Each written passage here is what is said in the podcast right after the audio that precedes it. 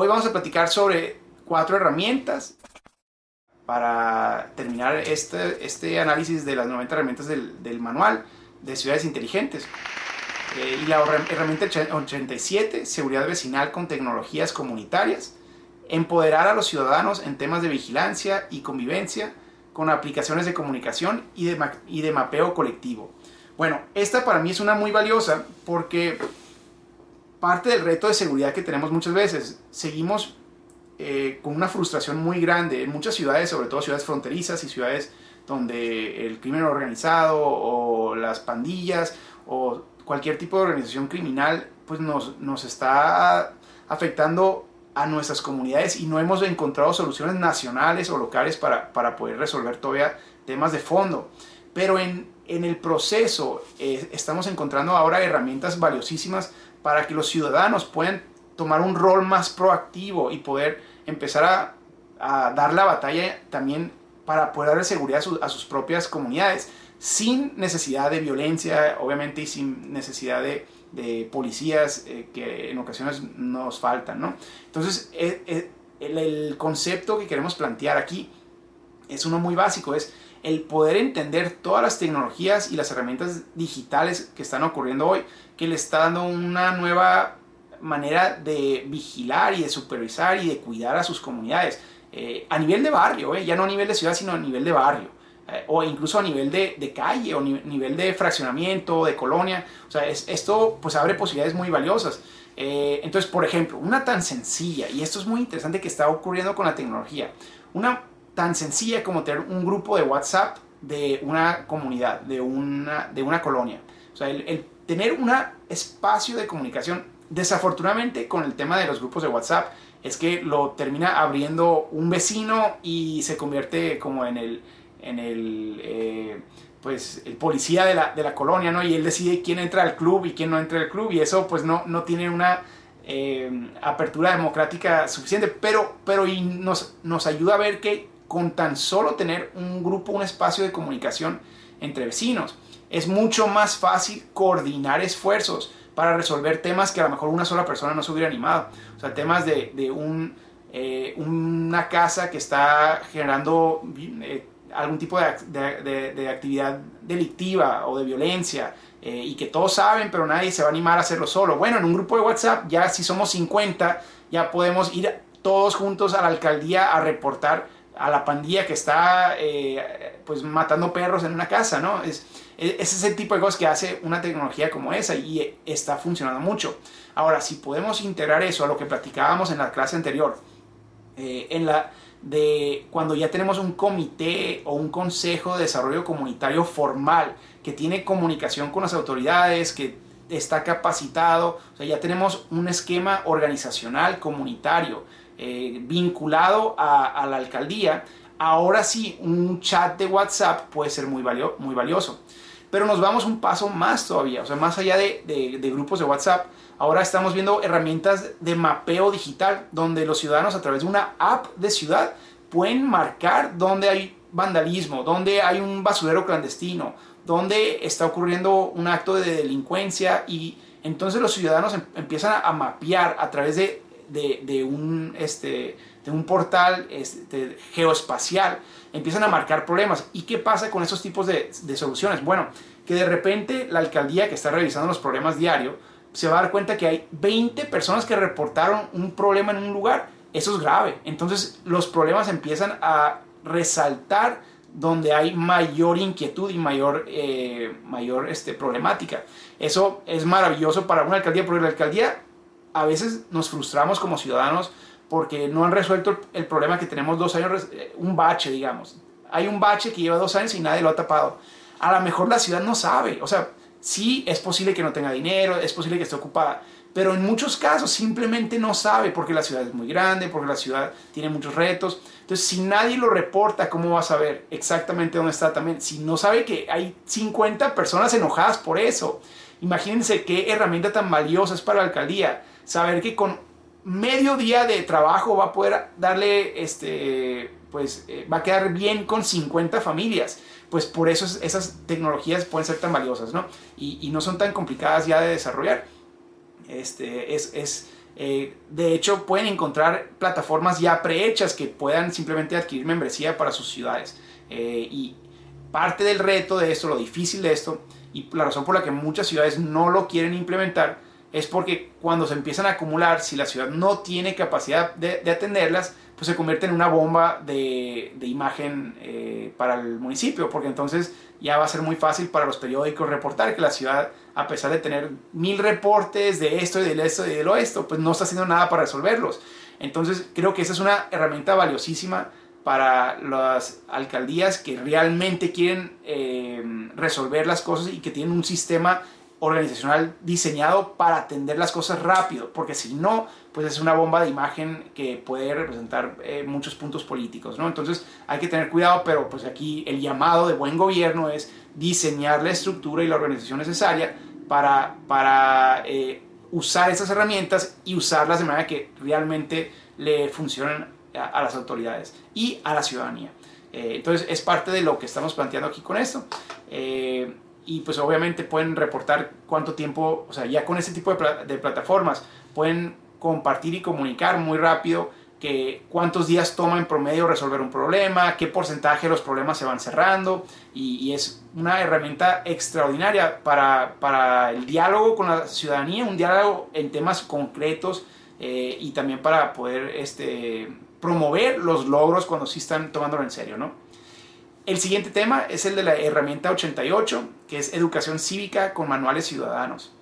Y aquí la idea es empoderar a la ciudadanía con manuales sencillos que difundan con claridad los planes, las reglas del desarrollo y las reglas para la convivencia ciudadana. Esto va de la mano de lo anterior, del tema de seguridad, porque muchas veces los ciudadanos se enfocan en, en, eh, en temas que son secundarios y no se dan cuenta de todos los temas que tienen que estar vigilando, porque no saben, por ejemplo, las banquetas. A lo mejor los ciudadanos no saben la importancia de la calidad urbana, de asegurar que nadie invada la banqueta. Y entonces el, estar ocupados peleándose por un tema secundario en su colonia puede hacer que nadie se dé cuenta de que algún vecino está empezando a construir sobre la banqueta y se está a punto de destruir pues la, la posibilidad de movilidad peatonal en esa colonia, ¿no? Entonces, el poder definir con claridad cuáles son las reglas más importantes donde la ciudadanía puede colaborar para vigilar los planes de ordenamiento territorial, este, los, las reglas de urbanización de una ciudad, eh, va a ser muy importante. Y, y nosotros los técnicos asumimos que la, que la ciudadanía ya sabe. Pues no, pero también nos vamos a dar cuenta cuando analizamos el universo de regulaciones que tenemos y de objetivos que tenemos, que tenemos que priorizarlos. Y entonces, en la medida que sigamos metiendo cosas que no son prioritarias, pues vamos a generar un manual que no le sirve a nadie, porque estos manuales tienen que estar diseñados para que hasta un estudiante de primaria lo pueda entender y se lo pueda memorizar. Entonces, de esa manera tienen que estar diseñadas también nuestras regulaciones. yo sé que aquí hay algunos en temas de mejora regulatoria. Pues piensen imagínense el reto ese, de no nomás diseñar una, una, ley que no tenga un impacto presupuestal o que complejidad o, contradicciones eh, regulatorias, sino que aparte tiene que tener este criterio que les invito a siempre ponerles, lo entiende o no lo entiende un niño de primaria y nos puede ayudar a defenderlo sí o no. Y pues si logran eso, van a asegurar esquemas regulatorios maravillosos, pero en este manual pues hay que traducirlo, o sea, podemos dibujarlo en gráficas sencillas para que todos lo entiendan. Eh, y bueno, ¿Eso qué significa? Que también tenemos que explicar dónde se reportan los incidentes. En el caso, por ejemplo, que platicamos de la, herramienta anterior, temas de seguridad. Pues pueden ser temas de seguridad ambiental, pueden ser que eh, hay un lugar donde se está quemando basura todos los días. ¿Dónde se reporta eso? ¿Y cómo se reporta? ¿Y cómo es el proceso para asegurar que, que la autoridad dé cumplimiento? Muchas veces la, ciudadanía no sabe. Y si la ciudadanía no sabe dónde, cómo y, si es posible o no, entonces no va a dedicarle tiempo la ciudadanía a algo que no sabe si, si hay interés del gobierno o no de, esa colaboración.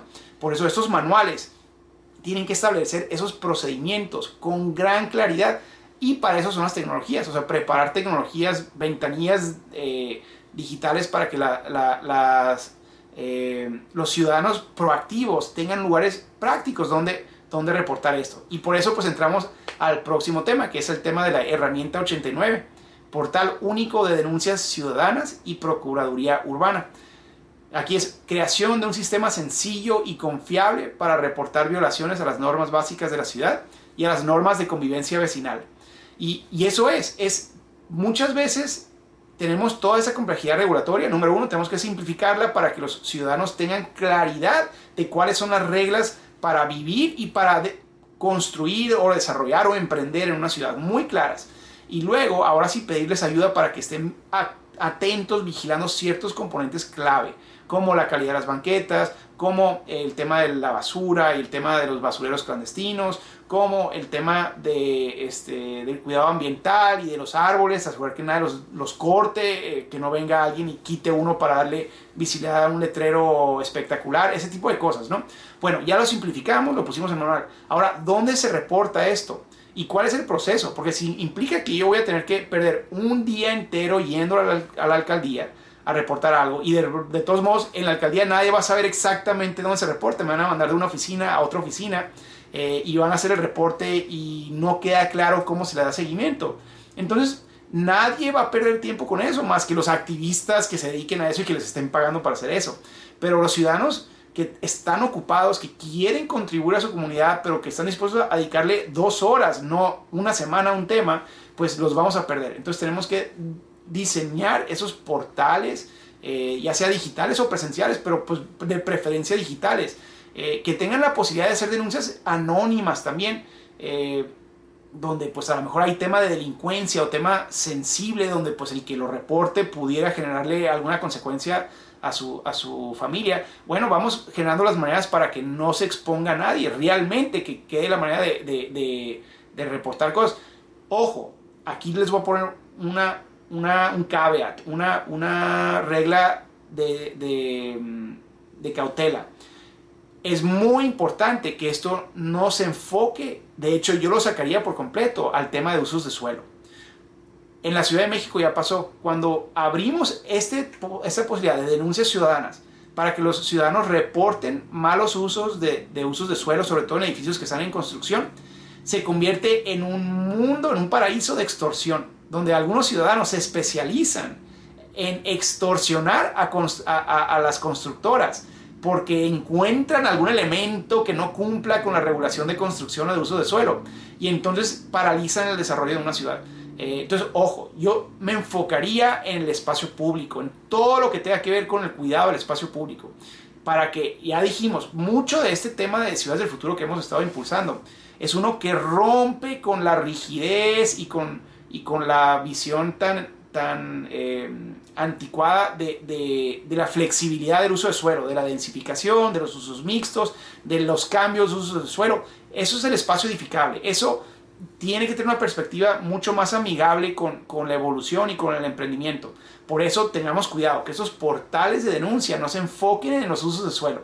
A lo mejor hay algún componente que sí sea indispensable para la seguridad de una colonia, sobre todo donde hay temas de, de de, este, de subsuelos eh, más frágiles, de, terremotos, bueno, podemos pensar en algunos elementos, pero tratar de enfocar esto al tema de espacio público, al tema de ruidos, al tema de olores, al tema de contaminación, todo eso definitivamente. Y pues tenemos que poner algún tipo de procuraduría que se dedique a darle seguimiento a esto, a poder ir a vigilar, a, a revisar el reporte y a multar en el caso de que se encuentre a, a personas que estén haciendo este problema para una comunidad entera, ¿no? Y bueno, la siguiente nos lleva a esto, herramienta 90, programas anticorrupción, y aquí es incorporar mecanismos de, supervisión ciudadana para combatir la corrupción. Este, para mí, y es el último del, curso, pero creo que si las ciudades y sus ciudades pudieran hacer una sola cosa, eh, eh, eh, digo, cada región tiene sus retos y cada ciudad tiene sus retos, pero uno de los que más se repiten, de las frustraciones de los ciudadanos, de las que más ahuyentan el desarrollo, de las que más lastiman la relación entre la autoridad y la ciudadanía, es este, es el de la corrupción. Y no lo repiten, sí, la pobreza, sí, el tráfico, pero la corrupción sigue siendo, y la, la delincuencia que va vinculada al tema de corrupción, ¿no? Entonces, si podemos hacer algo, aparte de todo lo que hemos platicado en todo el diplomado y en todas las clases, que van vinculadas a la mejora regulatoria, el ir quitando esas oportunidades de, de, corrupción o esas tentaciones o esas, esas causas de corrupción, porque muchas veces nuestra regulación es la que nos obliga a tener que brincar unas reglas para poder darle respuestas y sí o sí no, pero pues está tan, tan contradictoria la regulación que no hay de otra y pues esto crea obligación de corrupción. Todo eso es importante para prevenir la corrupción. Pero más allá de eso, tenemos que tener un programa diseñado específicamente para eh, reducir y eliminar la corrupción en la ciudad. Sí se puede, y esto requiere compromiso desde la autoridad, pero antes de tenerlo desde la autoridad, desde la sociedad civil. O sea, aquí es armar alguna, algún esquema organizacional importante que va a tener una visión de largo plazo para convertir a sus ciudades en las ciudades con menos corrupción de toda Latinoamérica o de todo el mundo incluso. Y, eso se puede. Imagínense lo que significaría el orgullo y la identidad que le daría a sus ciudadanos el poder lograr eso. Y, esto se, se, trabaja, o sea, no se da solo, no es culpa de, de, una figura de gobierno, de un presidente, de un alcalde. No, esto es algo mucho más complejo y necesita, como todos los trabajos de planeación, necesitan planeación técnica para poder identificar sus diferentes componentes y definir estrategias concretas para, y, metas de corto y de mediano y largo plazo para cada una. Y si lo trabajamos de una manera profesional, lo vamos a resolver. Es como cualquier tema. Y hay, hay ejemplos maravillosos alrededor del mundo de lugares, de ciudades y de regiones que lo han resuelto. Y pues esto genera una cantidad de desarrollo increíble, genera una motivación y, una, y un orgullo ciudadano maravilloso. Por eso para mí aunque es el último en el manual, es de los más importantes. Entonces, si se meten al manual van a ver ejemplos como eh, la página de I Paid a Bribe, que es una página que se abrió eh, en África, en una región de África, eh, donde habría, bueno, hay una en África y otra en India, pero se abrieron con el objetivo de identificar todos los puntos de extorsión que estaban viviendo, los, sobre todo la industria del transporte, en una región que les estaban extorsionando policías con todo tipo de, retenes, por ejemplo, retenes eh, que unos inspeccionaban temas fiscales, otros inspeccionaban temas de, salubridad y cada uno les iba cobrando mordidas a los transportistas. Eh, y entonces hicieron esta página eh, desde la sociedad, pero con el gobierno, para identificar a todos los que pagaron una mordida la reportaban en este portal y empezaban a ver dónde surgían más mordidas. Y imagínense lo que eso significó. Primero es visibilizar dónde, quién y dónde están las, las, extorsiones, porque son extorsiones de repente, ¿no?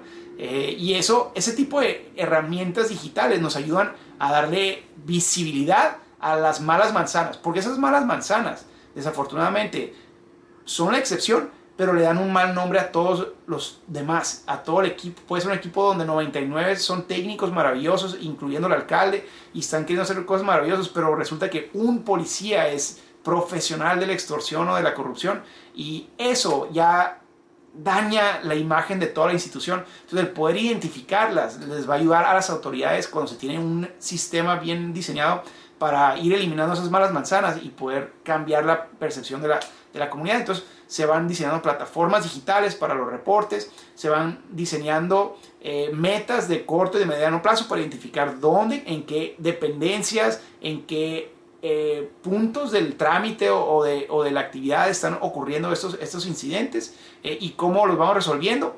Pero de nuevo, al final del día, casi todos van a empezar con mejora regulatoria. Porque lo primero que está causando todo esto es todo nuestro diseño institucional eh, y regulatorio que está obligando a las autoridades, este, no, no, no, no de manera intencional, sino de manera eh, obligatoria, a brincarse partes de una regulación imposible de cumplir. Y eso pues es la primera causa, ¿no? Entonces, por eso todo este diplomado creo que si lo analizan, tiene al final un enfoque en eliminar esas deficiencias, esos defectos de nuestras instituciones y de nuestras regulaciones para generar una sociedad mucho más transparente, que por eso es este capítulo de Ciudad Transparente, eh, y una ciudadanía mucho más orgullosa de su propia ciudad.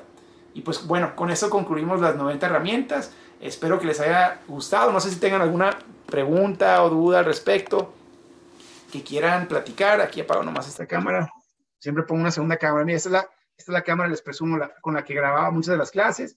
Luego, este es el micrófono que va aparte y ya después toma un par de horas poder empatar el audio con, con, la, con la imagen. Este, estamos aprendiendo más de, de, producción que de ciudades, pero, pero bueno, es parte de lo que tenemos que aprender mucho ahora con, con este mundo digital. Este, creo que todos nos va a tocar. Ya después voy a tener que dar una clase de, de eso, ¿no? De cómo, cómo grabar clases, por si a alguien le interesa, por ahí la subimos también.